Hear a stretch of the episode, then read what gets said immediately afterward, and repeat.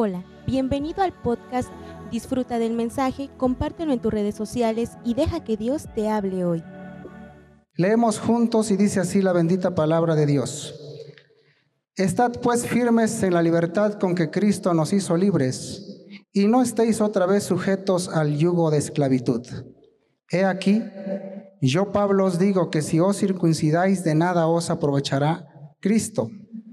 Y otra vez testifico a todo hombre que se circuncida, que está obligado a guardar toda la ley. De Cristo os delisgasteis, los que por la ley os justificáis, de la gracia habéis caído. Pues nosotros por el Espíritu aguardamos por fe la esperanza de la justicia, porque en Cristo Jesús ni la circuncisión vale algo, ni la incircuncisión, sino la fe que obra por el amor. Vosotros corríais bien. ¿Quién os estorbó para no obedecer a la verdad? Esta persuasión no procede de aquel que os llama. Un poco de levadura leuda toda la masa. Yo confío respecto de vosotros en el Señor, que no pensaréis de otro modo, mas el que os perturba llevará la sentencia, quien quiera que sea. Y yo, hermanos, si aún predico la circuncisión, ¿por qué padezco persecución todavía? En tal caso, se ha quitado el tropiezo de la cruz. Ojalá se mutilasen los que os perturban, porque vosotros, hermanos, a libertad fuisteis llamados, solamente que no uséis la libertad como ocasión para la carne, sino servíos por amor los unos a los otros, porque toda la ley en esta sola palabra se cumple amarás a tu prójimo como a ti mismo. Pero si os mordéis y os coméis unos a otros, mirad que también no os consumáis unos a otros. Oremos. Maravilloso Señor que moras en los cielos en esta hermosa noche, te damos muchas gracias Señor por permitirnos meditar en tu palabra. Ponemos este tiempo en tus manos, ponemos nuestras vidas en tus manos, Señor, y oramos que tu gracia, tu misericordia y tu favor sea con nosotros y sobre todo que tu Espíritu Santo nos guíe y nos hable. Amén. Pueden tomar sus lugares. Gálatas es un libro maravilloso que fue escrito por el apóstol Pablo, más o menos en el año 49 después de Cristo. La iglesia de Galacia muy probablemente fue fundada por el apóstol Pablo en su primer viaje misionero. Y esta epístola maravillosa de los Gálatas es una carta que nos habla de la libertad cristiana. Porque en Gálatas podemos encontrar nosotros que había un cierto grupo que predicaban sobre la ley, pero en Gálatas encontramos que en Cristo y por la gracia, por la fe, es que nosotros somos salvos. Somos libres de la ley, hermanos. Somos libres de la ley, somos libres del poder del pecado. Gracias a Cristo Jesús. Y también somos libres para adorar a un Dios vivo. ¿Cuántos dicen amén? Aleluya. El propósito por el cual fue escrito el libro de los Gálatas era para refutar a aquellos judaizantes que enseñaban a los creyentes que debían de obedecer la ley a fin de ser salvos. En ese tiempo, en la iglesia de Galacia, se había metido un grupo que se conoce como judaizantes. Y ellos traían una doctrina en donde decían que también tenían que cumplir la ley, costumbres, tradiciones para poder ser salvos. Y por eso el apóstol Pablo se ve obligado a escribir esta carta a los Gálatas. Porque esas costumbres que estaban metiendo, eh, metiendo en la iglesia perturbaban el mismo evangelio puro de Cristo. Por eso Pablo se ve en la necesidad de exhortar a la iglesia de Galacia. También en esta epístola encontramos que llama a los judaizantes a que vuelvan al evangelio puro, el evangelio que les fue predicado. Los exhorta y les dice, regresen a lo que se les ha predicado. Porque nosotros entendemos, sabemos que las buenas nuevas, las buenas noticias son para todos, para judíos, para gentiles, para personas de diferente raza, color, etnia. Las buenas nuevas de salvación es para todos, no solamente para unos cuantos. Y amados hermanos, la salvación es por la gracia de Dios por medio de la fe en Cristo Jesús. ¿Cuántos dicen amén? Gloria a Dios. Y cuando yo leo el libro de los Gálatas y encuentro en, el versículo 7 una palabra allí que yo le he denominado tres palabras tristes. Dice versículo 7, vosotros corríais bien. Y yo le digo triste porque está hablando de que antes corrían bien. En la nueva traducción viviente dice, ustedes corrían muy bien la carrera. Entonces entran unas preguntas como, ¿y qué les pasó? ¿Qué les sucedió? Estaban a punto de ganar la carrera, estaban a punto de llegar a la meta, estaban a punto de obtener el premio. Sin embargo, dice, corrían, están en peligro de llegar a la meta. Entonces el libro de Gálatas y en este versículo 7 podemos encontrar que habla de las bendiciones pasadas habla de las cosas maravillosas que los Gálatas hicieron como hermanos en Cristo, pero que también ofrecieron al apóstol Pablo. Veamos lo que dice 4.13. 4.13 dice, pues vosotros sabéis que a causa de una enfermedad del cuerpo os anuncié el Evangelio al principio. El apóstol Pablo está diciendo que cuando él les predicó el Evangelio al principio, el apóstol Pablo tenía una enfermedad en el cuerpo. Ahora veamos lo que dice versículo 14. Y no me despreciasteis, ni desechasteis por la prueba que tenía en mi cuerpo, antes bien me recibisteis como a un ángel de Dios, como a Cristo Jesús. La Biblia no nos dice qué clase de enfermedad tenía el apóstol Pablo en su cuerpo. Algunos historiadores dicen que posiblemente era una enfermedad que podría ser contagiosa, pero los Gálatas lo recibieron. Y por eso el apóstol Pablo dice, yo estoy muy contento, estoy muy feliz, porque cuando fui al principio con ustedes no me desecharon, sino que me recibieron. Versículo 15. ¿Dónde pues está esa, esta satisfacción que experimentabais? Porque os doy testimonio de que si hubieseis podido, os hubierais sacado vuestros propios ojos para dármelos. Aquí nos muestra que el amor de los Gálatas por el apóstol Pablo era un amor verdadero. ¿Y cómo no le iban a amar si él llevó el Evangelio puro? Si él les predicó la palabra. ¿Cómo no vamos a a respetar y amar a nuestros pastores que nos predican la palabra, que nos predican la sana doctrina, que nos exhortan con amor. Claro que lo vamos a hacer. Y por eso los Gálatas lo hicieron y el apóstol Pablo les recuerda esas bendiciones pasadas.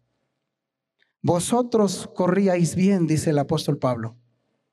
Veamos tres aspectos que estorbaron la fe de los Gálatas. Uno, el estorbo de los falsos maestros. Los falsos maestros habían llegado para confundir a los Gálatas. Los falsos maestros trajeron costumbres, los falsos maestros trajeron tradiciones, los falsos maestros traían la ley y confundieron a los gentiles.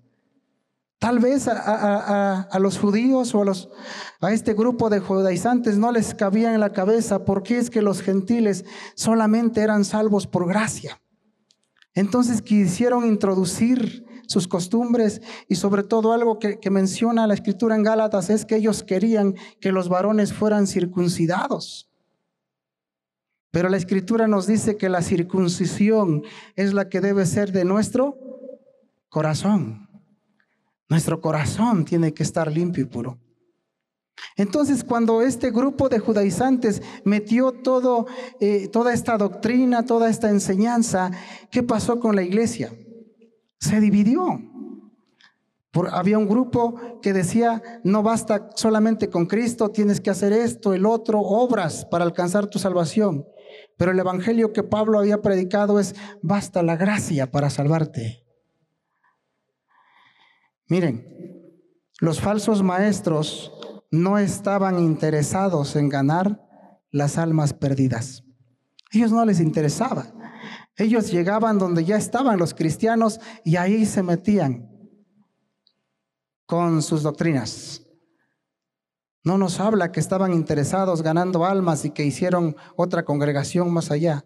No, se metieron dentro de la iglesia y allí estaban perturbando a la iglesia.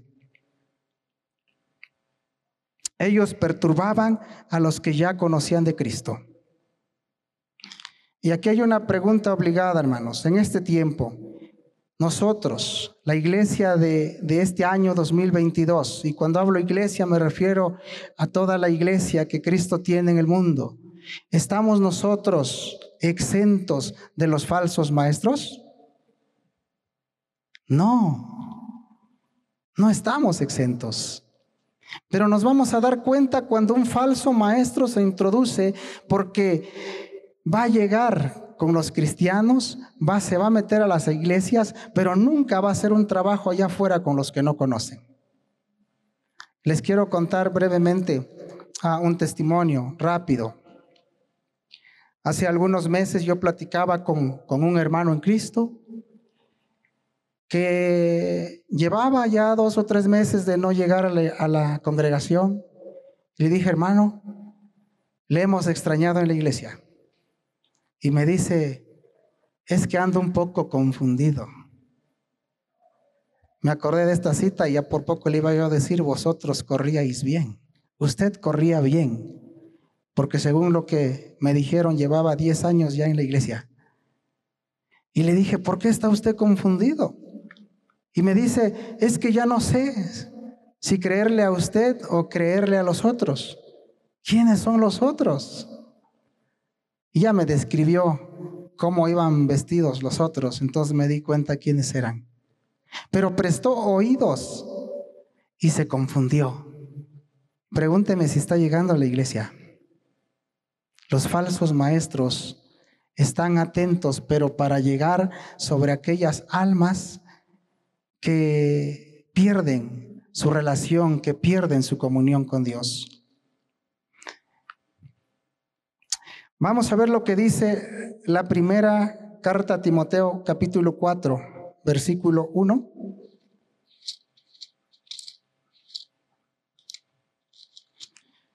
Primera carta a Timoteo, versículo 4, capítulo 4, versículo 1.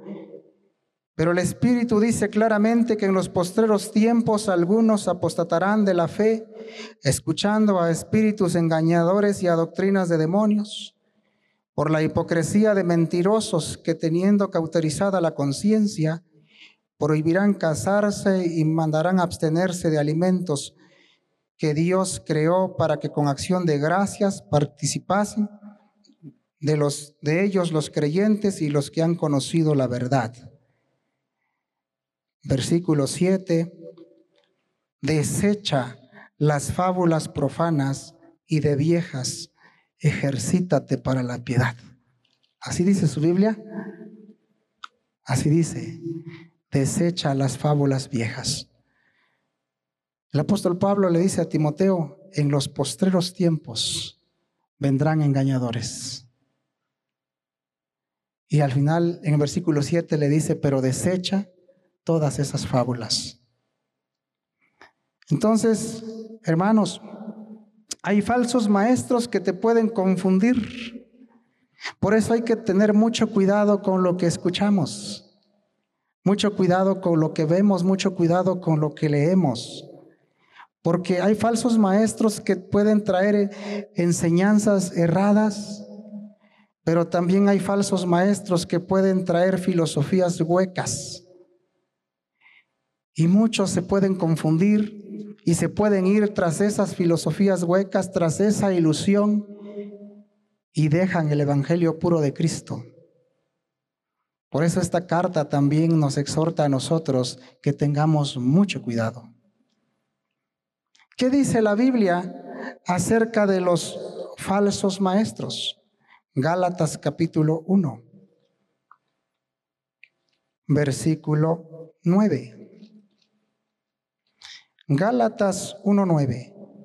Como antes hemos dicho, también ahora lo repito, si alguno os predica diferente evangelio del que habéis recibido, ¿qué dice?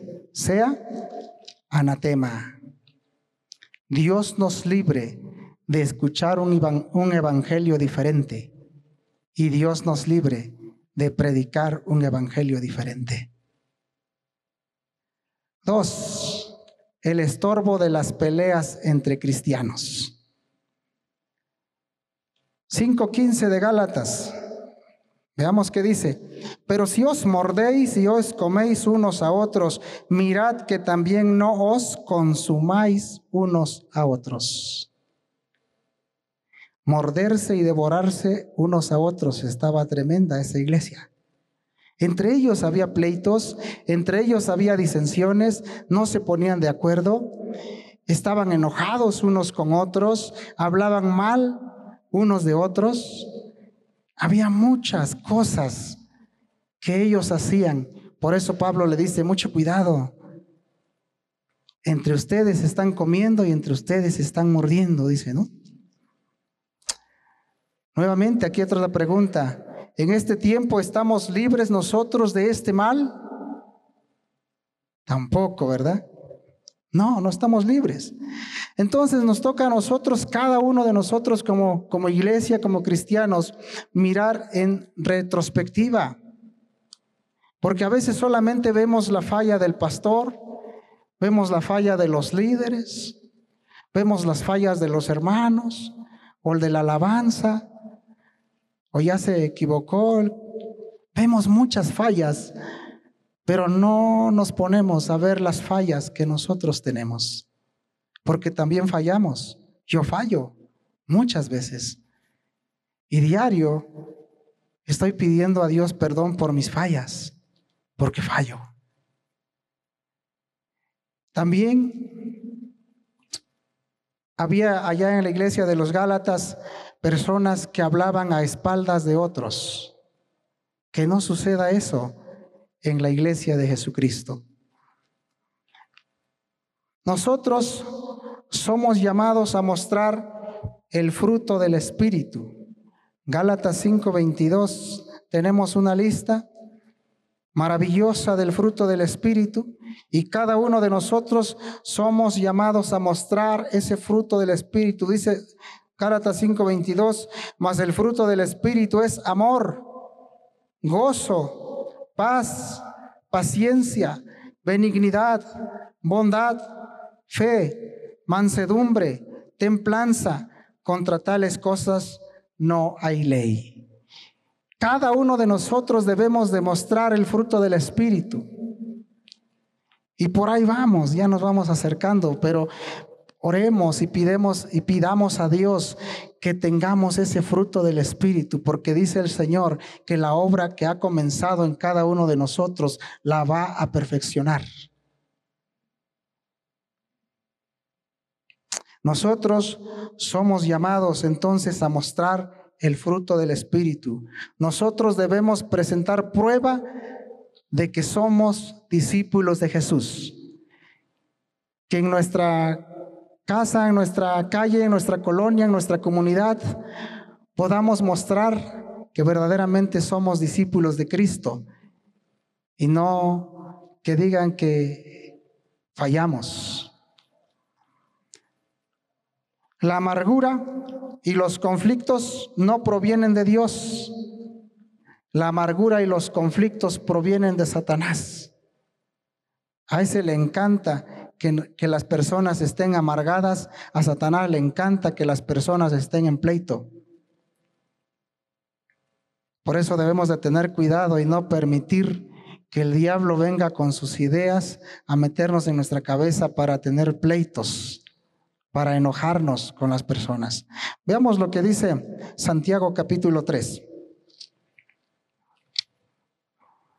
Santiago capítulo 3, versículo 17.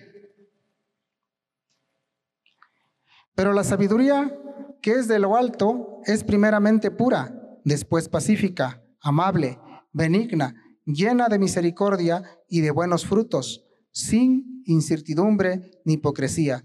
Y el fruto de justicia se siembra paz para aquellos que hacen la paz. Entonces, amados hermanos, la paz entre los hermanos viene del Señor Jesucristo. Los pleitos, las iras y los enojos vienen de Satanás, pero Jesucristo quiere traer a nuestras vidas paz, armonía, gozo. Punto número tres, el estorbo de los que se entregan a las obras de la carne. Regresamos a Gálatas, capítulo 5, versículo 17. Porque el deseo de la carne es contra el espíritu y el espíritu es contra la carne. Y estos se oponen entre sí para que no hagáis lo que quisierais. 18. Pero si sois guiados por el espíritu, no estáis bajo la ley. Nosotros podemos entender, según lo que dice Gálatas, que cada uno de nosotros tiene una batalla diaria entre la carne y su espíritu. Y nosotros somos muy complacientes con la carne. Si la carne tiene sed, le damos agua. Si la carne tiene hambre, le damos comida. Si la carne tiene sueño, dormimos. Si la carne no quiere orar, le decimos, está bien, ora mañana. Complacemos mucho a la carne, pero no complacemos al espíritu. A la carne sí, le complacemos todo. Hasta antojitos le compramos a la carne. Pero el espíritu, por eso dice que, que la verdad, el espíritu está dispuesto, mas la carne es débil. Los Gálatas tenían esta batalla. Nosotros tenemos esta batalla también. Por lo tanto, nosotros no estamos libres de esta batalla de la carne y el espíritu. Diario tenemos esta batalla. La carne nos pide mucho, mucho nos pide la carne y nosotros se lo damos a la carne. Olvidamos al espíritu. Veamos lo que dice 1 Timoteo 4:8.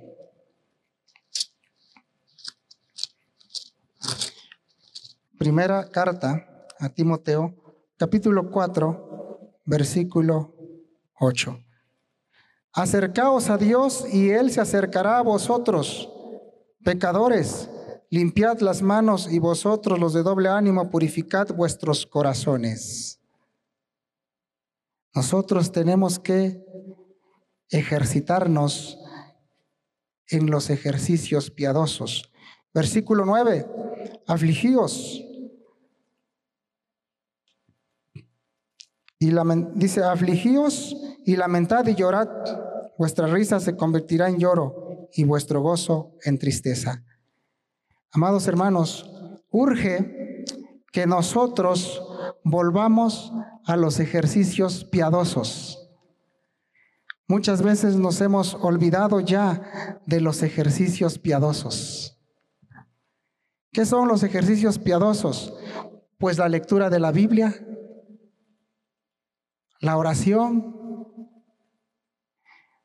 Platicaba yo con unos hermanos y le decía, hermano, ¿está usted leyendo su Biblia? ¿Hasta dónde vamos leyendo la Biblia?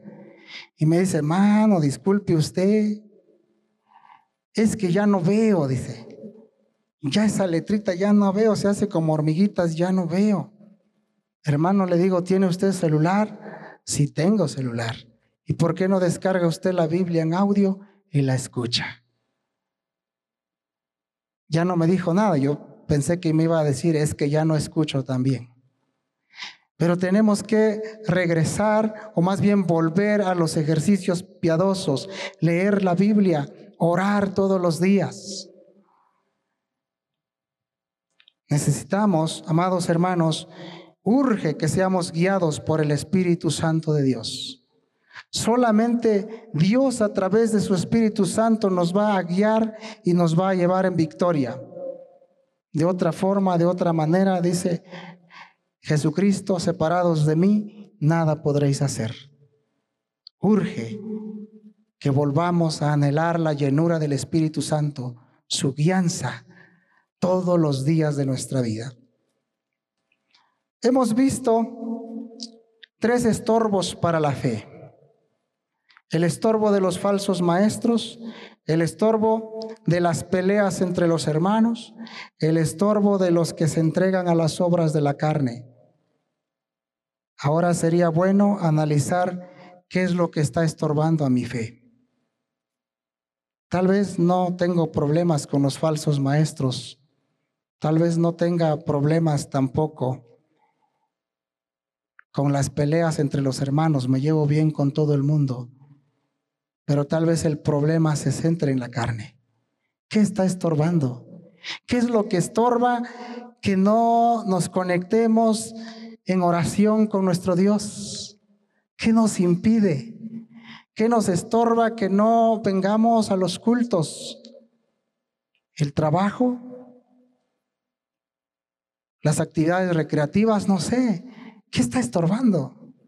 Pero hay algo que estorba para que no estemos en plena comunión con el Señor. Y Dios quiere esta noche que todo aquello que estorba en tu vida se lo entregues y le digas, sí Señor, quita todo lo que estorba. Yo quiero estar conectado contigo 24/7, los 365 días del año. Porque así debe de ser nuestra vida cristiana. ¿Qué es lo que me impide tener plena comunión con mi Señor y Salvador? ¿Qué es lo que nos impide? Sería bueno que cada uno de nosotros empecemos a hacer un análisis de nuestra vida para que podamos encontrar aquello que hace que nuestra vida no vaya de victoria en victoria y de triunfo en triunfo como el Señor quiere que vaya. Porque así quiere el Señor que vaya. Es cierto que hay luchas, es cierto que hay pruebas, es cierto que hay, hay situaciones adversas. Sin embargo, si Dios está con nosotros, ¿quién contra vosotros? Dice la palabra. Así que hoy yo les quiero invitar a que juntos cada día nos esforcemos a buscar el rostro de Dios, porque la venida de nuestro Señor Jesucristo es inminente y cada día está más cercana a su venida. Cada día que pasa, el Señor ya se acerca, no retarda su venida que estemos haciendo lo que Él nos mandó hacer. Esperamos que este mensaje haya bendecido tu vida. No olvides compartirlo y suscribirte.